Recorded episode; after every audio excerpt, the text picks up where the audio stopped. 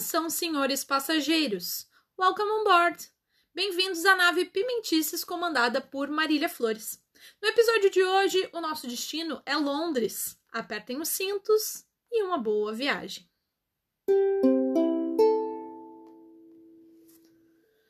É com muita alegria e satisfação que a gente embarca no Pimentices do nosso podcast viagens, com muitas histórias, perrengues, dicas do que fazer e do que não fazer também, é claro. Para quem não me conhece, o meu nome é Marília Flores. Eu nasci no Brasil, na cidade de Porto Alegre, e hoje em dia eu sou uma cidadã do mundo. Já tive a oportunidade de visitar uns 40 países. E a ideia é trazer impressões de cada cultura e lugar que eu tive a oportunidade de passar, e inspirar você a fazer as malas e pôr o pé na estrada.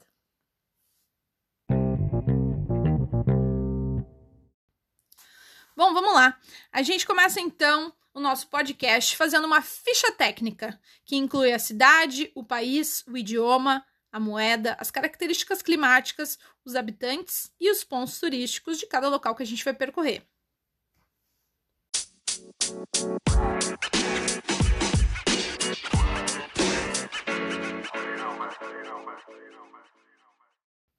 Hoje a gente vai falar sobre Londres, ou London, como se pronuncia em inglês. O país é a Inglaterra. Londres é, na verdade, a capital da Inglaterra e também a capital do Reino Unido. E aí vem o nosso primeiro questionamento, não é mesmo? Qual a diferença? Inglaterra, Reino Unido, Grã-Bretanha? Então, basicamente, a Inglaterra é o país.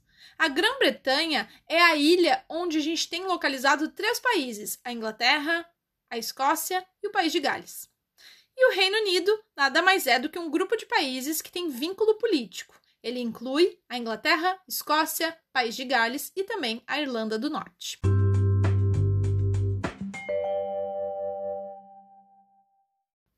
O idioma oficial é o inglês e todo mundo sabe disso. Embora a gente escute diversos sotaques por lá. É uma cidade super cosmopolita, com muitos imigrantes e turistas de todo mundo. Londres foi a minha primeira grande viagem internacional sozinha, quando eu fui para lá, eu já tinha feito um curso de inglês, passando por todos os níveis: básico, intermediário, avançado e conversação. Eu fiz o curso na época da adolescência e da faculdade. E eu sei que eu sou muito privilegiada por ter tido a chance de estudar uma segunda língua. Me dediquei bastante, e mesmo depois de seis anos de estudo, quando eu cheguei em Londres, eu senti que eu não entendia nada, ou entendia muito pouco, na verdade. Mas não tem nada como a imersão. Eu sinto que o meu inglês evoluiu muito mais em três dias em Londres do que em seis anos no Brasil. É só o tempo de se acostumar com o sotaque do local que está visitando. Ao mesmo tempo, foi super importante essa base de estudos e isso influenciou muito nas oportunidades profissionais e internacionais que apareceram na minha vida. Inclusive, eu gostaria de mandar um super abraço a todos os meus teachers e aos meus amigos linguistas. Eu sigo aprendendo muito com vocês. Parabéns a todos os profissionais dessa área que contribuem tanto para nós, fellow travelers. Se você tem vontade de viajar e ainda não fala inglês ou uma segunda língua, tá na hora de começar a estudar. Hoje em dia tem muitas plataformas digitais com ensino bom e gratuito. A gente com certeza vai voltar a falar nesses assuntos por aqui: aprendizagem de uma nova língua, desafios da comunicação, barreiras culturais e muito mais.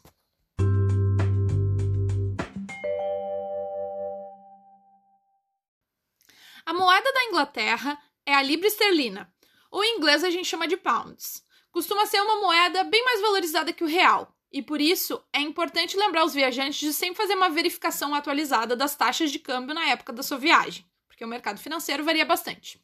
Eu aproveito para trazer uma curiosidade de vocabulário.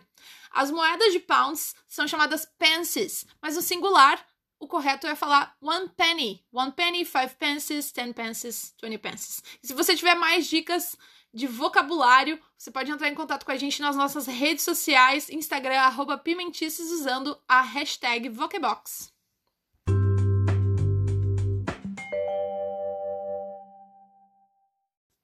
Londres é famosa por apresentar um clima frio, cinza e nublado. É uma cidade que tem variações climáticas constantes e bastante umidade. Mas eu mesmo já peguei dias lindos de calor, sol e céu azul por lá. Depende muito da época do ano que você escolhe ir. primeira vez que eu fui para Londres foi no mês de novembro e eu peguei bastante frio e chuva. E na segunda vez foi na época de julho e agosto, e o clima estava perfeito, agradável e com muito sol.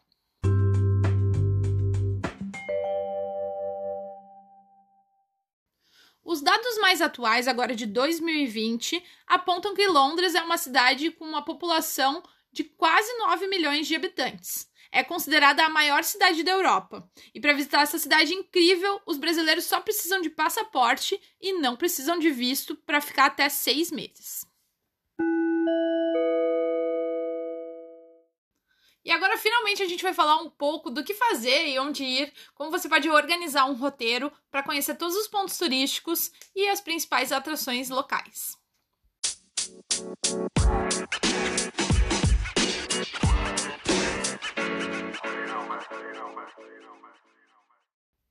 A minha primeira indicação é um dos principais pontos turísticos da cidade, que é o Palácio de Buckingham, habitação da nossa querida Betinha, God Save the Queen, a Rainha Elizabeth e a família real. É uma das atrações mais interessantes e você pode visitar por dentro ou acompanhar a troca da guarda. Ela é perto do Green Park e do St. James Park. E se você seguir pelo caminho do St. James Park, você chega até o Big Ben e a London Eye, que fica nas margens do rio Tamisa. O Palácio de Buckingham é rodeado de parques, e eles servem como uma boa referência para se localizar nessa cidade tão grande. Esse trecho que sai do palácio, passando pelo Parque St. James até o Big Ben, é perfeitamente possível de ser feito caminhando. Demora mais ou menos uns 15 a 20 minutos. Ali perto também tem a opção de visitar a Abadia de Westminster. O Big Ben é, na verdade, um sino e ele toca cada hora exata marcada no relógio oficial de Londres, que é o The Great Clock. Fica dentro da torre chamada Elizabeth Tower é um símbolo da cidade e da famosa pontualidade britânica. A construção toda é chamada de Palácio de Westminster e é onde abriga o parlamento britânico atualmente. Pertinho dali tem a Abadia de Westminster. É a igreja e sede oficial das coroações e casamentos reais. Tem arquitetura gótica e foi criada no ano de 1090. Tem muita história, né? A gente inclusive vê várias séries antigas com referências ao Westminster. E do outro lado do rio Tamisa tem a London Eye, a roda gigante de 135 metros, que foi considerada a maior do mundo até o ano de 2006. Ela foi construída em 1999 em comemoração à troca do milênio, e por isso é chamada também de Millennium Wheel. Uma boa sugestão para quem não quiser perder nenhuma das atrações é encontrar os pacotes com desconto que combinam a visita em mais de um ponto turístico.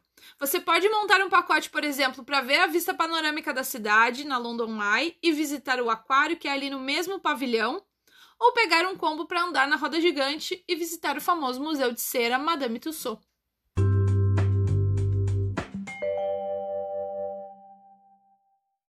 Uma segunda opção de roteiro é sair do Palácio de Buckingham, cruzando pelo Green Park e visitar a famosa e movimentada Piccadilly Circus que é uma rua comercial com localização privilegiada.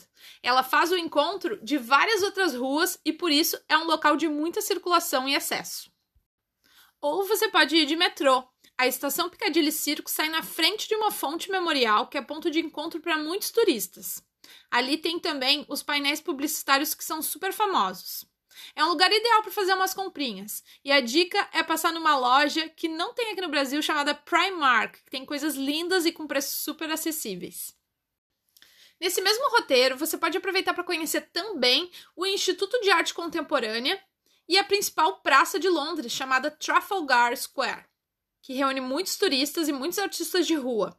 É um local que costuma ter muitas atrações culturais e também manifestações políticas. É uma praça que homenageia a batalha histórica das guerras napoleônicas, com vitória da Marinha Britânica sobre os franceses.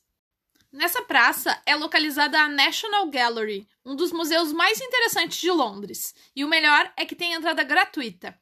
Essa região tem muitas opções de entretenimento, arte, cultura e lazer. Se você é fã de artes e atrações culturais como eu, a visita na National Gallery e no Instituto de Arte Contemporânea é uma ótima forma de refletir e entender um pouco mais da história através das obras. Eu adoro ter como opção para os dias chuvosos a visita em museus e atrações que sejam em lugares cobertos.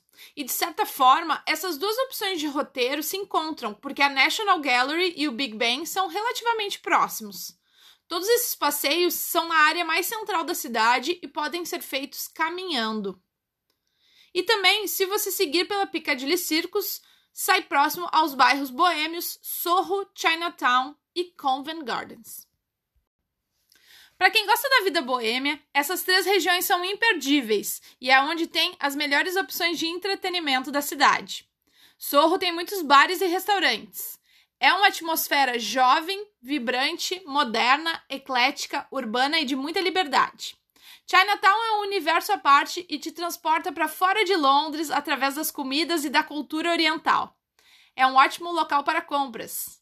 E não deixe de tomar uma cerveja em Covent Gardens, que é onde tem os pubs mais antigos e também um mercado coberto chamado Apple Market. Perto de Covent Gardens tem mais uma atração espetacular, que é parada obrigatória para os amantes de história. É o British Museum, que tem arquitetura majestosa e um acervo incrível. Esse museu tem entrada gratuita.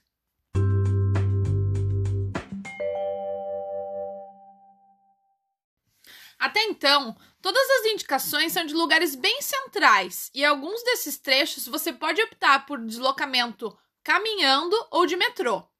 Eu adoro explorar os meus destinos fazendo passeios a pé. Acho que dá para observar melhor alguns detalhes e é uma maneira que eu me sinto mais presente, mais local, mais imersa e mais conectada com a cidade.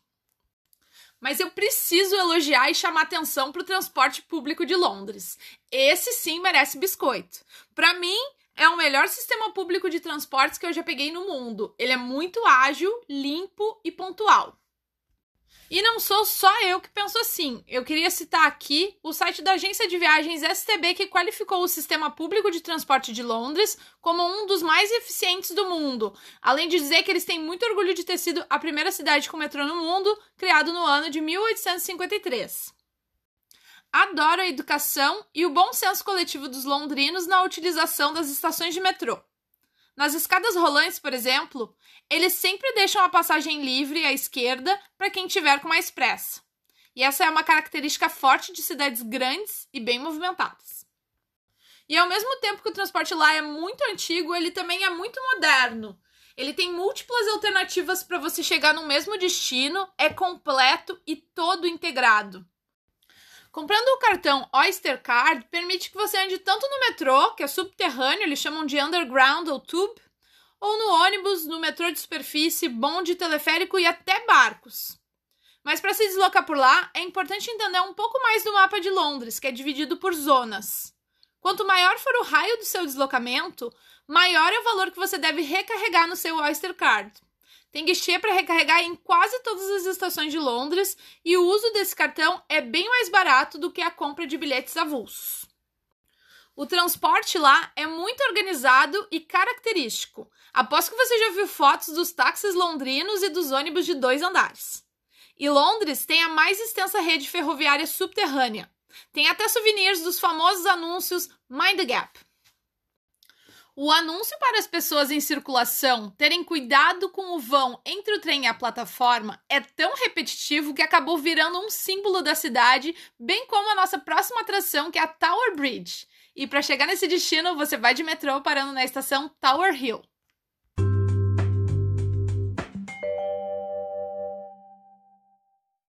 Não confunda London Bridge com Tower Bridge. São pontos diferentes mas ambas ligam os lados da cidade, que é cortada pelo rio Tamisa. A London Bridge foi a primeira a ser construída. Ela está relacionada à expansão territorial e comercial de Londres. Mas a mais famosa e mais bonita é a Tower Bridge. Ela tem as torres em estilo vitoriano e conecta o antigo e o novo. De um lado tem a grande fortaleza e palácio que é a Torre de Londres, e do outro tem o City Hall, que é a sede da prefeitura com arquitetura ultramoderna e contemporânea. Vale a pena conhecer também a St. Paul's Cathedral, que é ali pertinho. É a segunda maior catedral do mundo, atrás apenas da Basílica de São Pedro, no Vaticano, e é do ano de 604. Ali que foi o casamento do Príncipe Charles e da Lady Di. Essa e algumas outras referências eu achei no site tudosobrelondres.com, que vale super a pena conferir. Tem muitas dicas e informações boas e detalhadas. A gente dá uma paradinha agora para o nosso serviço de bordo, com muitas dicas do universo gastronômico.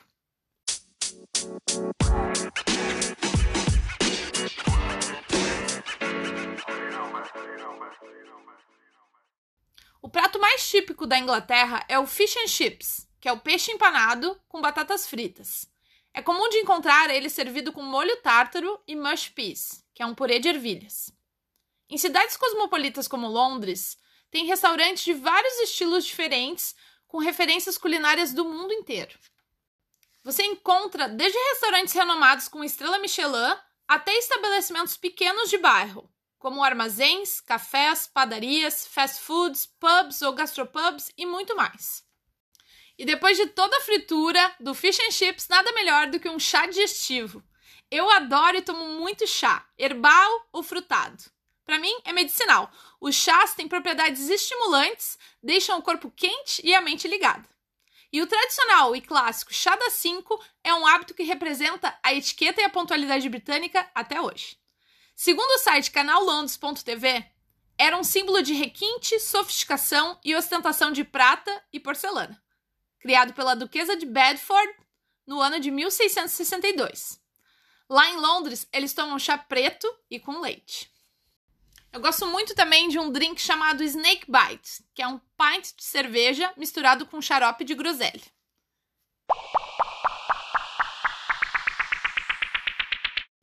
A gente volta a rodar pela cidade e o nosso próximo destino é o Hyde Park. É o parque mais antigo de Londres e uma das maiores áreas verdes da cidade. Esse parque é muito bonito. Ele tem um visual com várias cadeirinhas de praia retrô espalhadas para o pessoal fazer um piquenique ou tomar um sol. Mas elas não são de graça, não. Elas ficam disponíveis para quem quiser alugar. Junto do Hyde Park fica os Jardins de Kensington e o Palácio de Kensington. E esse bairro é uma das zonas mais elegantes e luxuosas, sede de muitas embaixadas e consulados. Perto dali tem também o Museu de História Natural e o Victoria and Albert Museum. E esse bairro é tão chique que é por lá que fica a loja onde a Rainha Elizabeth faz as suas compras. É uma loja de departamento enorme chamada Harrods, que fica na Brompton Road. Ela tem sete andares e tem muitos artigos de luxo. Eu fui lá e conheci, mas era muito caro para o meu bolso, eu fiquei só dando uma olhadinha mesmo. Eu queria dar uma super indicação de lugar para se hospedar nessa região para quem não quiser gastar muito. O Hostel Baden Powell House é literalmente muito perto dos dois museus que eu mencionei. Ele fica a uma quadra do Museu de História Natural e a duas quadras do Victoria and Albert Museum, além de ser perto do Hyde Park. Eu fiquei hospedada lá por indicação de um amigo. Parei na estação Gloucester Road e fui até o hostel a pé com as mesmas linhas, sem reserva, sem nada. A louca, não façam isso. É um hostel sensacional, eu gostei muito. E é sempre mais em conta do que se hospedar em um hotel. O único, porém, é que hostel tem a característica de quartos compartilhados. Então, se a pessoa busca um pouco mais de privacidade, o ideal é que ela procure por um hotel mesmo, mais tradicional. Mas se a pessoa busca um custo menor de hospedagem ou quiser conhecer pessoas novas e não se incomoda de compartilhar o quarto com algum desconhecido, fica aí uma boa alternativa. Quando eu cheguei lá, aconteceram duas coisas. A primeira é que a recepcionista falou que não tinha vagas e eu não tinha reserva, então fiquei desesperada. O hostel estava com ocupação super alta, mas eu insisti. Será possível que não tenha uma vaguinha? Até que ela abriu uma exceção e falou assim: Olha, tem uma vaga de uma cama em um quarto com seis meninos espanhóis, todos amigos. E eu falei: É esse mesmo que eu quero. A última coisa que eu queria depois de tantas horas de viagem era sair de lá com as minhas malas procurando vagas em hotel. Eu não tinha reserva nenhuma, então qualquer vaga valia para mim e eu aceitei as condições e fiquei no quarto com os meninos espanhóis. Mas eu volto já já nessa história. Outra coisa que aconteceu foi que na minha chegada eu percebi que havia uma estátua na frente desse hostel que de certa forma era familiar para mim era uma imagem do próprio Baden-Powell, que, para quem não sabe, foi um militar que dirigiu muitas expedições. Ele tinha aquele espírito corajoso, habilidoso, aventureiro, explorador. Ele foi o fundador do escotismo e também do movimento bandeirante, tipo escoteiros, mas só para meninas, conhecido como Girl Scouts lá em Londres. Na hora, eu não entendi como que aquela estátua era familiar para mim, mas a verdade é que tinha uma relação com a minha história e com a minha infância. Quando eu era criança, eu e a minha irmã fazemos parte de um grupo de bandeirantes, que é tipo os escoteiros, mas só para meninos. E a minha irmã, com 12 anos, foi para Londres na sua primeira viagem internacional e passou nesse lugar, no Hostel Baden-Powell, a sede em homenagem ao fundador do escotismo. Então eu trago a minha primeira convidada para contar um pouco mais dessa história e passar um relato das suas impressões nessa cidade. A minha irmã, Cláudia Flores. Bom, eu, eu fui para Londres duas vezes, né? A primeira vez foi em 1996, eu tinha 12 anos e era bandeirante na época, tinha ido para a Inglaterra para participar de um acampamento mundial. Imagina uma criança de pré-adolescente, né, com 12 anos, chegando para conhecer uma cidade como Londres, assim. Fiquei deslumbrada, né? E, e depois, quase 20 anos depois, eu já casada, na minha lua de mel, a gente foi para Londres de novo. E aí eu quis voltar em três lugares que tinham me marcado muito na primeira viagem e que eu nunca me esqueci, assim, apesar de, né, as minhas memórias, elas vão se apagando, né? A gente fica com as fotos, fica com, com os diários, mas as imagens da mente acabam se apagando um pouco. Mas tinham, teve três lugares que eu fiz questão de voltar, porque eles me marcaram muito a minha infância. E quando eu voltei foi, foi incrível também, foi, foi uma grande surpresa poder ir nesses três lugares de novo primeiro lugar que eu fiz questão de voltar e que foi uma grande experiência foi o Museu Madame Tussauds, né, o Museu de Cera. Então, não tem quem vá para Londres e não, não visite esse lugar, né. É, foi muito bacana porque, claro, na minha infância foi uma surpresa por nunca ter visto algo igual aquilo, né. É, todos aqueles personagens e tem toda uma experiência, o museu é todo interativo, né. Mas depois de adulta poder ver mais assim os personagens através da história, né, e ver figuras importantes da história. Foi bacana também, foi muito muito legal de poder voltar até lá. Esse é um lugar que eu sempre voltaria porque eu acho muito divertido assim um lugar muito bacana e, e, a minha parte favorita é a parte aquela que, que mostra que parece umas catacumbas assim que tem uma coisa meio de né da inquisição das bruxas na fogueira da tortura sabe assim. Era, era um negócio que me chocou muito quando eu era criança e depois eu voltei e eu achei muito legal muito curioso assim né a história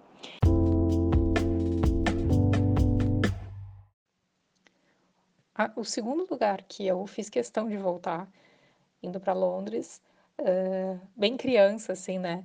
É a loja Hamleys, né? A famosa loja de brinquedos de sete andares de Londres, que era algo que ficou muito na minha memória enquanto criança, como uma coisa assim maravilhosa, fantástica. Imagina, chega uma loja que tem sete andares e que tem tudo ali, eu posso interagir com os brinquedos, né? Tinha isso, era uma, é, também era uma coisa meio de experiência. Na época foi, era uma coisa surpreendente, né?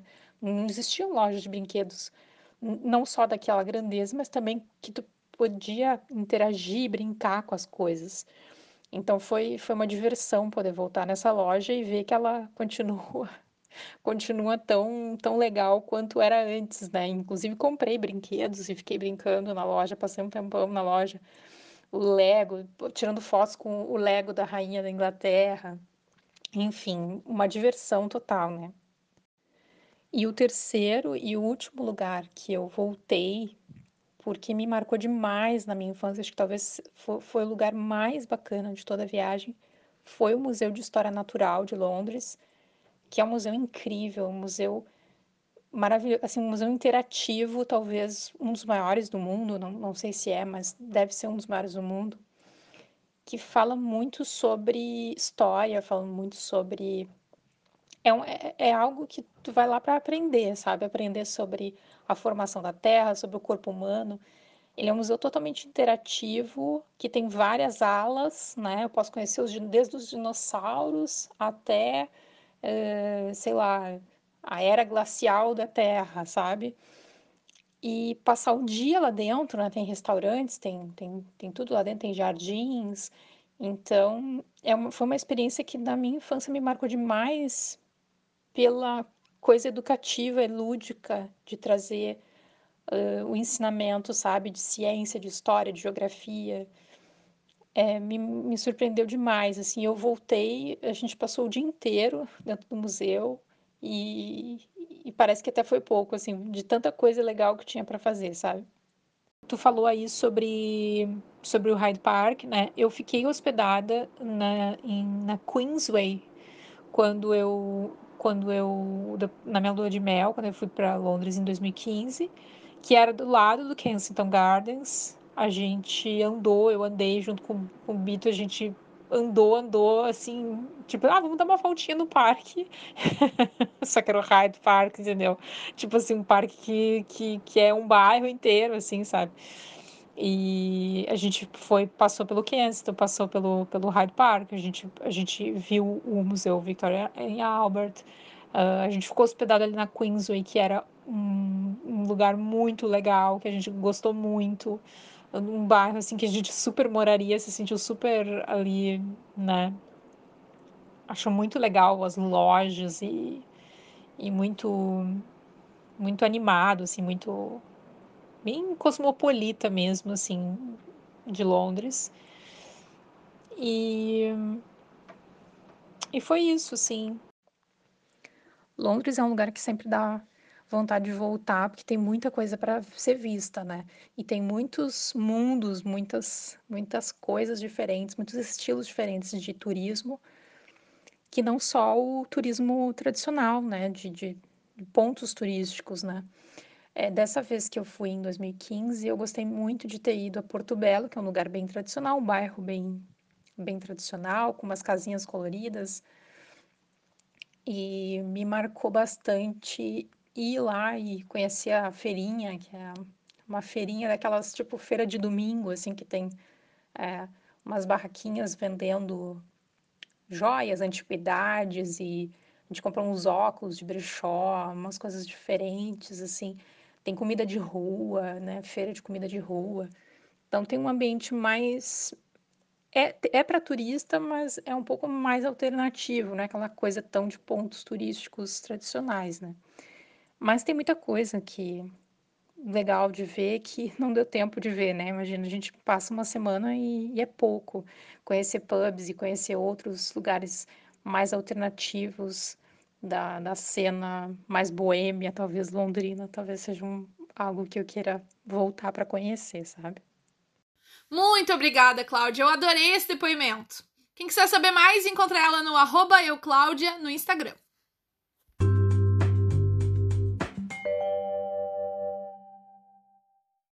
Eu não sei se deu para perceber apenas com esse relato, mas eu e a minha irmã somos muito diferentes. Ela é mais caseira e eu sou mais festeira. Como ela mesma falou, ela queria vivenciar mais da cena boêmia londrina. Em compensação, o que eu mais tenho de história para contar é a da vida noturna por lá. Então eu volto para contar o episódio sobre o quarto com os meninos espanhóis. Eu fiz o meu check-in na recepção do hostel, subi os elevadores com as minhas malas e quando abriu a porta do elevador no andar que eu ia descer, eu já dei de cara com várias pessoas falando em espanhol pelo corredor. Eles estavam super animados, gritavam e conversavam entre quartos e corredores, porque na verdade esses seis amigos estavam em dois quartos diferentes. É verdade que antes de entrar naquele quarto, eu estava com um pouco de medo por ter que compartilhar com seis colegas de quarto homens, assim, rapazes, jovens e que já se conheciam, mas a realidade não era exatamente essa. No meu quarto tinha apenas dois biliches, com três camas ocupadas e uma livre. E os outros três guris estavam em outro quarto. No fim das contas, os meus roommates, os amigos espanhóis, foram super legais comigo, simpáticos e acolhedores. E a minha dica para mulheres que viajam sozinhas é: empoderem-se. Quando eu cheguei no quarto, eles ficaram bem chocados que a cama vaga ia ficar ocupada por uma moça, euzinha. Já cheguei pedindo licença, confiante, destemida e me apresentando porque a última impressão que eu queria passar é que eu estava intimidada de compartilhar o quarto com pessoas do sexo masculino. Eu ia só tomar banho e dormir porque eu estava super cansada da viagem. Mas eles ficaram tão animados com a presença feminina no quarto que logo foram me convidando para sair junto de forma entusiasmada e contagiante. Era uma balada de música eletrônica chamada Ministry of Sound. E eu pensei, então vamos à la fiesta. Eu, baladeira de carteirinha, não consegui recusar o convite. Tomei banho, botei a roupa da balada e fui junto com eles para a noitada londrina, acompanhada da animação calorosa Caliente dos espanhóis. Aquela seria a última noite deles por lá, e depois eles iam passar o dia e já iam embora. No outro dia, a gente ainda foi visitar o bairro de Notting Hill e a feirinha de Porto Belo, até que eu me despedi dos meus amigos Express e nunca mais vi eles na vida. O bairro de Notting Hill era originalmente super residencial, de luxo, com casas de estilo vitoriano. Um bairro charmoso, colorido e moderno. E hoje em dia é considerado também um bairro muito animado, desde quando ficou famoso em função do filme lá com Hugh Grant e a Julia Roberts.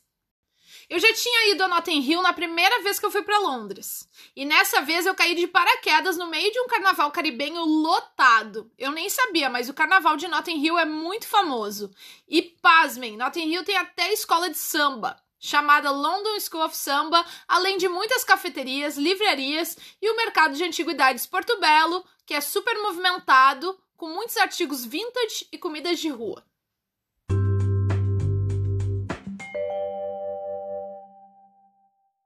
Uma coisa que me marcou muito também em relação à vida noturna foi voltar sozinha da balada, de madrugada, com transporte público e ainda assim me sentir super segura. E além de voltar de festa sem companhia, foi em Londres também que pela primeira vez na vida eu encarei a boemia sozinha. E eu nunca achei que isso ia acontecer. Em uma cidade enorme, cheia de gente, ter esse sentimento de solitude. Mas viajar sozinha nem sempre representa que a pessoa vai permanecer sem companhia. Eu sempre tive a sorte de encontrar e conhecer pessoas incríveis no caminho. É claro que viajar com amigos e família é muito mais especial. Compartilhar de momentos tão diferentes e em uma cidade tão marcante como Londres seria muito melhor se eu estivesse bem acompanhada. Mas eu acabei indo para Londres sozinha por razões relacionadas a trabalho, em duas oportunidades diferentes. Eu não queria deixar de aproveitar ou perder a oportunidade e a vivência só pelo fato de estar sozinha. Então eu enfrentei os meus próprios medos e, mesmo um pouco receosa, eu saí e queria aproveitar ao máximo. A solitude é um sentimento muito relativo. Às vezes, estar bem consigo mesma é uma coisa que faz com que a gente não se sinta só. A gente se dá conta que pode estar bem com a nossa própria companhia, tendo pessoas em volta ou não. Logo que eu entrei na fila da festa, chegaram mais duas meninas atrás de mim, falando em português, e eu já fui logo perguntando se elas eram brasileiras mesmo. Eu acabei fazendo amigas aleatórias na fila e ficando na companhia delas a festa inteira. A gente conversou, bebeu, dançou, girou no polidense, tirou fotos. Sim, tinha até polidense. E depois eu nunca mais vi. Se foi sorte minha, eu não sei, mas foi libertador. No fim das contas, eu aprendi a não depender de ninguém e nem ter medo de ser feliz e encarar aventuras individualmente. Não se privar por falta de companhia me fez valorizar ainda mais os momentos que estou com meus amigos. No ano que eu fui para Londres, a gente não se comunicava tanto por redes sociais. Essa troca de contatos e networking não fazia tanta parte do nosso dia a dia como faz hoje. No fim das contas, eu descobri que eu era uma pessoa bem mais comunicativa do que eu imaginava. E eu acho que quem viaja deve estar aberto para fazer novas amizades, para conseguir também aproveitar ao máximo de destinos tão incríveis como é Londres.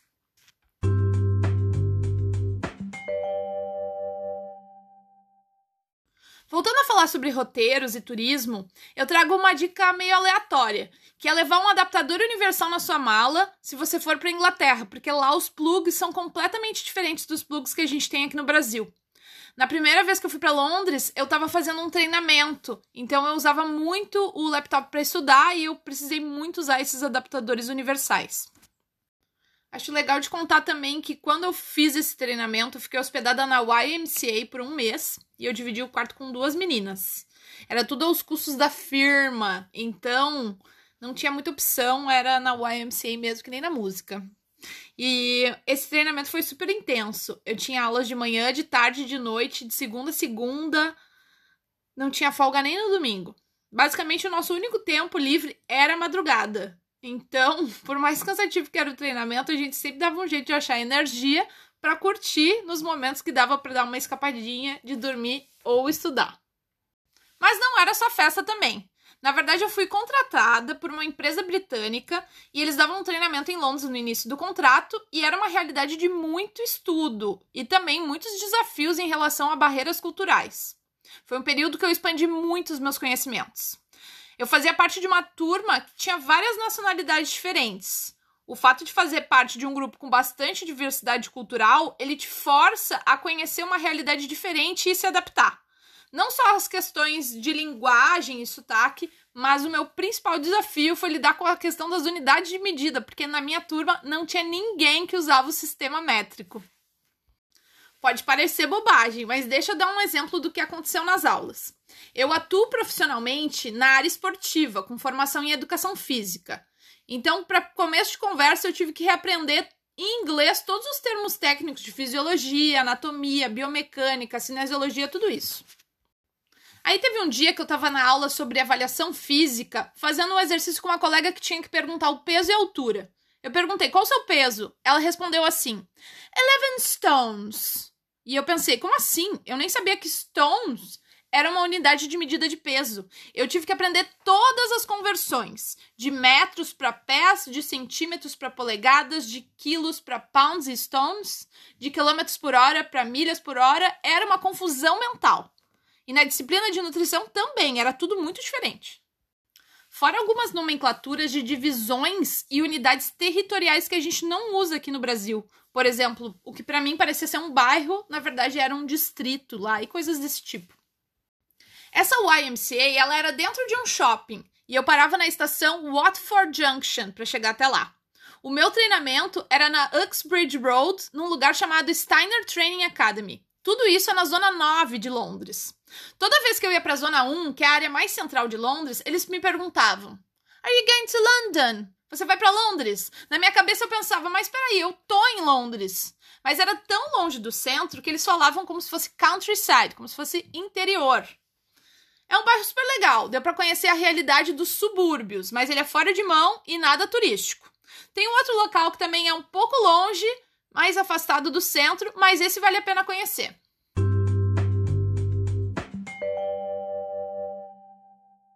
É visitar a Abbey Road e fazer a sua própria versão da foto dos Beatles na faixa de pedestres.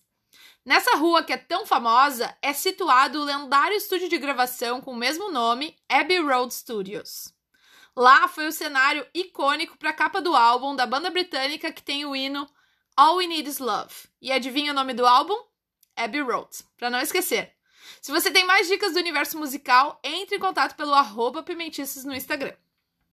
Ainda nessa pegada musical, eu queria citar um trechinho bem engraçado da biografia da Rita Lee em sua passagem nesse bairro residencial e arborizado para conhecer a Apple Records e o Abbey Road Studios.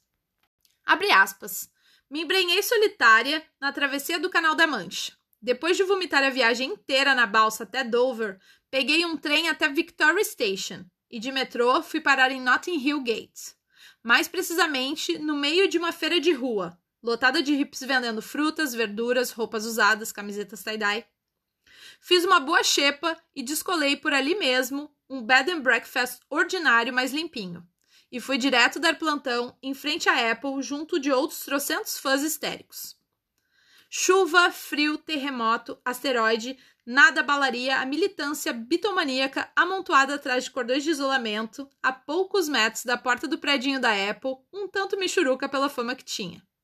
De repente, uma onda humana se desloca para o estacionamento, de boca em boca a notícia de um Beatle saindo pela porta dos fundos.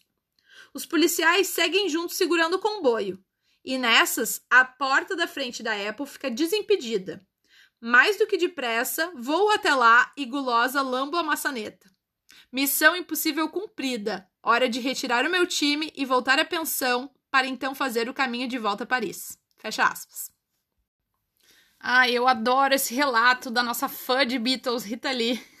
Hoje em dia, além da opção de balsa que liga a França à Inglaterra, tem a opção de cruzar o Canal da Mancha no Estreito de Dover pelo Eurotúnel, com o trem submerso que passa pelo fundo do mar. Incrível, né? Ele anda a 300 km por hora e vai de Londres a Paris em duas horas e meia.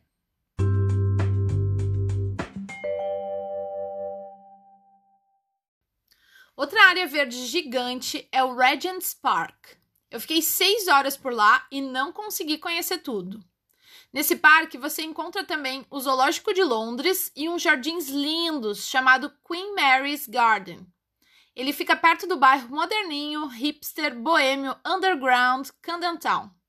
Tem muitas feirinhas, lojinhas interessantes e é um bairro onde morava a cantora Amy Winehouse. E assim eu trago a minha segunda convidada para compartilhar um pouco mais de aventuras e histórias de férias ou intercâmbio pela Europa, a minha grande amiga e fã de Amy Winehouse, Deb Noble. Londres. A minha mãe sempre foi viciada em Londres, fanática. Mas ela nunca foi. E aí ela meio que passou esse amor pra, gente, assim, de Londres, da Europa, né? De vários lugares da Europa, tipo Paris, é, daí eu fui até estudar francês por causa disso, por causa dessa paixão da minha mãe por viajar. Mas Londres, ela tem uma coisa, ela tem um. Meu Deus, não sei. Não sei se é Beatles, não sei o que aconteceu na vida dela que ela ficou tão apaixonada. E aí ela acabou passando essa paixão pra gente. É... E aí, quando eu tive a oportunidade, em 2016, de ir para Londres, todo mundo me dizia assim, quando eu tava planejando a viagem, eu falei pro Simon, nossa, eu, a gente tem que ir para Londres dessa vez, dessa vez a gente tem que ir para Londres. E aí a Grazi foi junto nessa viagem, né? E a Grazi também comprou essa ideia também, ah, nós temos que ir para Londres e tal. E todo mundo que eu falava que eu estava planejando a viagem me dizia: Nossa, mas a Inglaterra é muito caro, nossa, Londres é muito caro, a Libra é muito cara. Tipo, era só o que eu ouvia. Aí, o que, que a gente fez, né? Bem precavidos, era férias e tal. A gente planejou a viagem com um ano de antecedência, mais ou menos. A gente comprou passagem bem antes. É... E daí a passagem saía de Porto Alegre, aí São Paulo, era uma perrengue, assim, era por uma companhia bem ruim, que é a Alitalia.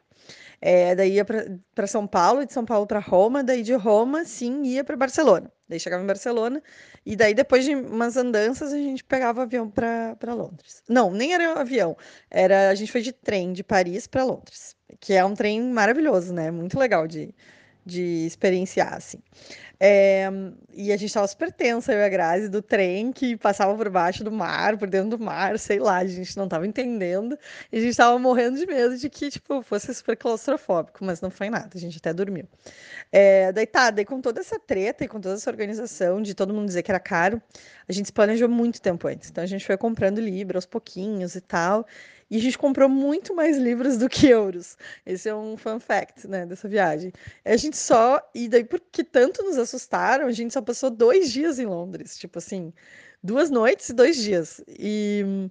Era, chegava de, eh, de tardezinha, e daí dava para aproveitar uma tarde e uma noite, dormia. Aí tinha o dia inteiro seguinte, dormia e ia embora no outro dia. E tudo porque as pessoas cretinas ficavam dizendo que era muito caro. E. E, cara, eu me arrependo muito, porque é impossível tu conhecer Londres em dois dias. E é impossível tu sair satisfeito e feliz. Tipo, ah, porque tu sabe que nenhum lugar tu vai conhecer em tantos dias, né? Tu sabe que tu teria que ficar muito mais tempo. E muito menos Londres, que é gigante. Mas, assim, não nessa necessidade de conhecer o todo. Mas que dois dias é realmente muito pouco, é quase nada, né? Porque tamanho de Londres. Então eu botei na minha cabeça que eu ia ficar 10 dias em Londres da próxima vez, 15 dias em Londres se eu pudesse. Então eu tenho assim, muito essa vontade de voltar. É, mas aí pensando o que, que, que rolou, né? A gente foi com tanto, tanta libra, de tanto que encher o saco, e foi por tão pouco tempo que sobrou dinheiro e a gente teve que trocar no aeroporto por euro. E é o maior arrependimento da minha vida, assim, porque podia ter gasto muito mais em várias outras coisas, né? É, daí a segunda coisa sobre Londres, para mim, é a minha paixão pela Amy, né? Pela Amy Winehouse. Então, eu sabia que eu tinha que ir para Londres e, e, ver alguma coisa que tivesse a ver com a Amy, porque um dos meus maiores arrependimentos, olha só, Londres para mim, é muito relacionado a arrependimento. arrependimento de não ter ficado mais tempo, de não ter gasto mais todo o dinheiro, é, de não ter visto mais coisas da Amy. E eu tenho esse arrependimento de não ter visto o show da Amy no Brasil, né? Quando teve, logo depois ela morreu. É, então eu falei, não, a gente precisa ir ver alguma coisa da Amy. Aí a gente foi para Candental e numa, assim, foi meio perringão, assim. É, a gente não sabia direito o que ver, o que procurar, não sei se a gente não planejou direito a viagem, não me lembro exatamente o que aconteceu, mas uh, a gente só a gente não achou aquela estátua super famosa da Amy Candental, porque era de noite, e aí a gente foi para um pub é, no final do dia, assim, E só podia ficar até meia-noite. Eu também não sabia que os bares fechavam tão cedo. E a gente foi bem é, decepcionante. Mas uh, o lado bom é que esse pub, que era um pub que a Amy frequentava e tal, é, tem muitas coisas, muitos registros relacionados a Amy. Então é muito emocionante para quem é fãzão, assim, é, é, como tu ir em Liverpool e ser fã de Beatles, sabe? É muito legal, muito emocionante. Tu, tu vê a letra, né? Que nem tem Penny Lane, tem uh, a letra do Paul McCartney, né? Que assinou lá o, o azulejo de Penny Lane. É, em Londres tem essa coisa da Amy para mim, né? De desse bar, daí tem um quadro dela que ela autografou e tal para os donos do bar. É muito legal, muito me bateu uma coisa assim, tipo, eu senti a presença dela ali, sabe? Muito louco. E aí, obviamente, que eu e a Grazi ficamos muito louca nesse pub e a gente inclusive brigou, deu uma de M. é, e, mas foi muito legal. E o banheiro também desse, desse lugar é, tem uma atmosfera muito louca. Porque daí todos os fãs loucos vão lá e picham o banheiro, assim, escrevem frases para Amy Winehouse.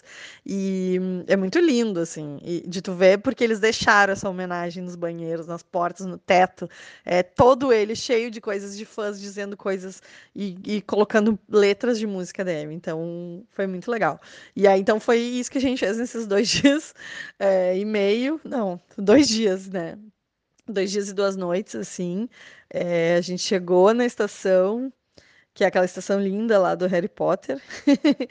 Agora eu tive a oportunidade de dar uma passadinha em Londres de novo. Mas, de novo, eu deixei a questão financeira afetar essa viagem. Então, assim, meu conselho para os teus ouvintes do teu podcast é que eles não deixem a parte financeira afetar Londres. Tipo assim, vai com todo o dinheiro que tu puder juntar e vai e vive quantos dias tu quiser viver Londres, porque vale muito a pena. Não deixa a parte financeira afetar. Porque é, é, muito chato isso, depois tu te arrepende, sabe?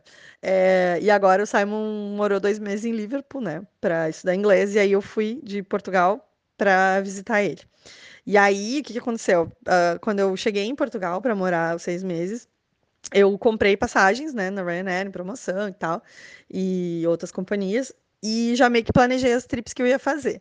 E aí eu falei, cara, eu preciso ir para Londres, se o Simon vai estar em Liverpool, a gente se encontra em Londres, né? Eu vou estar em Lisboa, ele em Liverpool, vamos, nosso meio caminho é, é Londres. É, daí eu comprei uma passagem para Londres, tipo, cheguei em setembro, e eu já comprei essa passagem, foi uma das primeiras, que era para janeiro a passagem. É, eu paguei 26, uh, 26 euros, super barato. E aí, só que quando chegou lá em janeiro, eu já não tinha quase nada de dinheiro do intercâmbio. Tipo assim, tinha. Bah, já tava vivendo com o salário de fevereiro, assim. Então, tava bem difícil. E aí eu falei pro Simon: não, hospedagem em Londres é muito cara. Eu dei até uma olhada e tal. Aí eu falei: cara, não vou ir de novo para Londres para ficar um fim de semana passando vontade, sabe? Não vou, não vou para Londres. Daí o que aconteceu? Para ir para Liverpool, de Lisboa não tem voo direto, e a gente não sabia, senão a gente nem tinha escolhido Liverpool para ele ir, né? Tinha escolhido Londres, sei lá. Aí, quando foi. É, quando foi o dia da a época da viagem, né? Eu fui de Londres, de Lisboa para Londres. E aí a gente tinha decidido que então a gente ficava em Liverpool para economizar, né? Uh, ah, para não gastar hospedagem em Londres e tal. Em Liverpool ele já tinha hospedagem. Daí eu tive que fazer uma conexão em Londres, porque não tinha voo direto, né?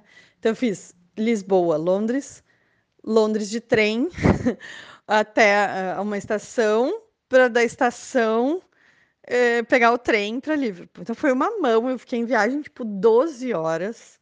Eu gastei pra caramba em comida. É, eu me arrependo pra caralho de não ter é, nos hospedado direto em Londres e ficado um fim de semana em Londres, azar, sabe? Mas assim, foi um perrengão. E aí, mas pelo menos deu tempo de parar em Londres, assim, um pouquinho, entre o voo e o trem, tá ligado? Aí, o que que eu fiz? Eu pensei, bom, eu preciso aproveitar qualquer coisa dessa cidade. Aí, no, na ida eu parei na estação muitas horas antes do meu trem e achei um restaurante, tipo, legal, assim, chinês e tal, e daí eu comi. Daí foi, eu almocei. Não, mentira, isso foi na volta. Na ida, eu eu tive que tomar café da manhã, daí também o English Breakfast, me virei lá com o meu inglês cagado, nunca entendo o, o sotaque deles, acho super difícil, né? É, a gente tão americanizado, né, nos nossos aprendizados de inglês que eu achei muito difícil, muito difícil, então eu não entendia quase nada. Mas aí eu pedi um English breakfast e fiquei, tipo, aproveitando até o horário de, de chegar o meu trem. Aí na volta, eu desci da estação de trem e vi que aquela estação do Harry Potter era ali perto. Daí eu fui arrastando minha malinha, andei umas três quadras da minha estação do trem até lá a estação do Harry Potter, só para só para ver uh, a estação. Daí tinha uma fila gigante para tirar foto lá do negócio Harry Potter, daí nem tirei. Mas valeu a pena porque a estação é muito linda, né? De King Cross lá, o hotel de King Cross é muito lindo. E daí dali saía também um, um trenzinho para o aeroporto, daí eu peguei ali e tal, fui para o aeroporto e, e voltei para Lisboa. É, foi isso, mas foi bem legal, foi uma experiência bem triste, tipo assim, tentei, ah, vou aproveitar o máximo que eu puder dessa cidade, mesmo que seja em duas horas, sabe? Vou mandar as minhas amigas para rehab depois dessa história. Brincadeira. Eu adorei as histórias, Deb, e essa dica financeira foi ótima. Realmente, quem converte não se diverte. Quem quiser saber mais, encontra ela no arroba debs.noble no Instagram.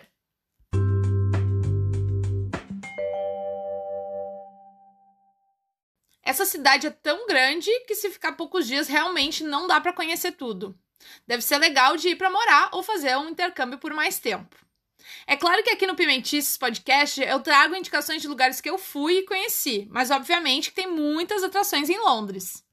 Se você tiver alguma dica interessante de Londres que não foi falado nesse episódio, entre em contato pelas redes sociais com as suas sugestões, recomendações de lugares imperdíveis ou com alguma história engraçada de lá. Pelo Instagram ou pela página do Pimentices no Facebook. E claro, já compartilhe o episódio com seus amigos que estão a fim de viajar para lá. A ideia é trazer 15 episódios nessa primeira temporada, com alguns dos melhores destinos e explicar essa reputação de que eu tenho mais sorte que juízo com as histórias mais engraçadas desses 10 anos pipocando pelo mundo. Como não deu para compartilhar todas as histórias e todos os depoimentos que eu recebi ainda, já comenta lá nas redes sociais também se vocês querem um episódio 2 de Londres mais adiante. Tem umas histórias mais comprometedoras, mais cabeludas de Londres? Tem. Mas não deu tempo de falar tudo, né? Vocês acharam uhum. mesmo que eu ia entregar os meus podres assim no primeiro encontro? Não, vai ter que ser muito aclamado lá nas redes sociais. Então, se vocês estiverem afim de um segundo episódio de Londres mais adiante, deixa lá seu comentário. Se tem algum arrependimento que eu tenho dessa viagem, é que eu não entrei no Museu de Cera Madame Tussauds e eu também não tive a oportunidade de conhecer a plataforma 9 3 quartos do filme do Harry Potter e nem o Eurostar, o trem bala submerso. E se tem algum sentimento que eu associo com Londres, é a liberdade. Então, eu queria trazer uma citação aqui da filósofa Simone de Beauvoir, que acho que representa bem esse sentimento. Abre aspas. Que nada nos defina, que nada nos sujeite, que a liberdade seja a nossa própria substância, já que viver é ser livre. Fecha aspas. E aproveito para dizer que é a última chamada. Atenção, senhoras e senhores, essa é a última chamada porque já está na hora para o nosso próximo destino. E pode dar um spoiler? Eu vou contar só o país e vocês me mandem o seu palpite aí de qual é a cidade que a gente vai. Que rufem os tambores. É sobre os Estados Unidos! Então também não percam o nosso próximo episódio que vai falar muito sobre o American Dream. Eu sou Marília Flores e assim eu me despeço. Uma ótima semana a todos e a gente se vê por aí. That's all, folks. Bye!